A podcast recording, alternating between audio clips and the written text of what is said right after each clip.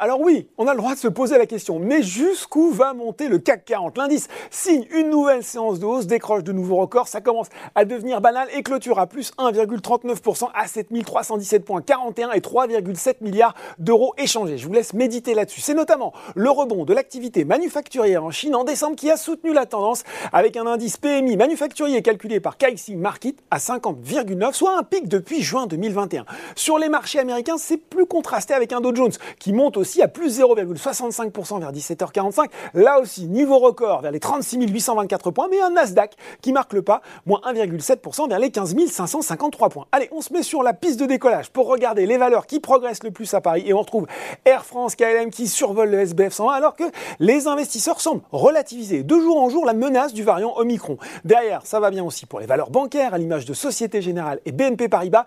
Elles profitent sans doute en partie de cette étude de Citigroup qui recommande de surpondérer les établissements européens cette année, en progression également sur l'indice SBF 120, Rexel et Euraseo en hausse de plus de 4%. À noter enfin le plus 17,8% d'Abionix alors que la biotech a obtenu une autorisation d'accès compassionnel par la NSM pour sa bio HDL CER 001 dans le traitement du Covid-19.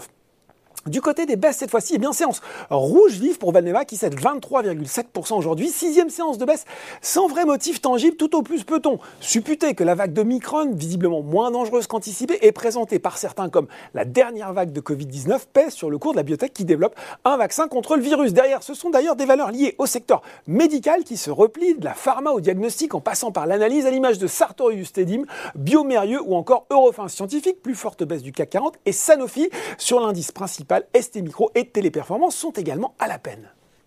Voilà, c'est tout pour ce soir. Maintenant, n'oubliez pas, tout le reste de l'actu éco et finance est sur Boursorama.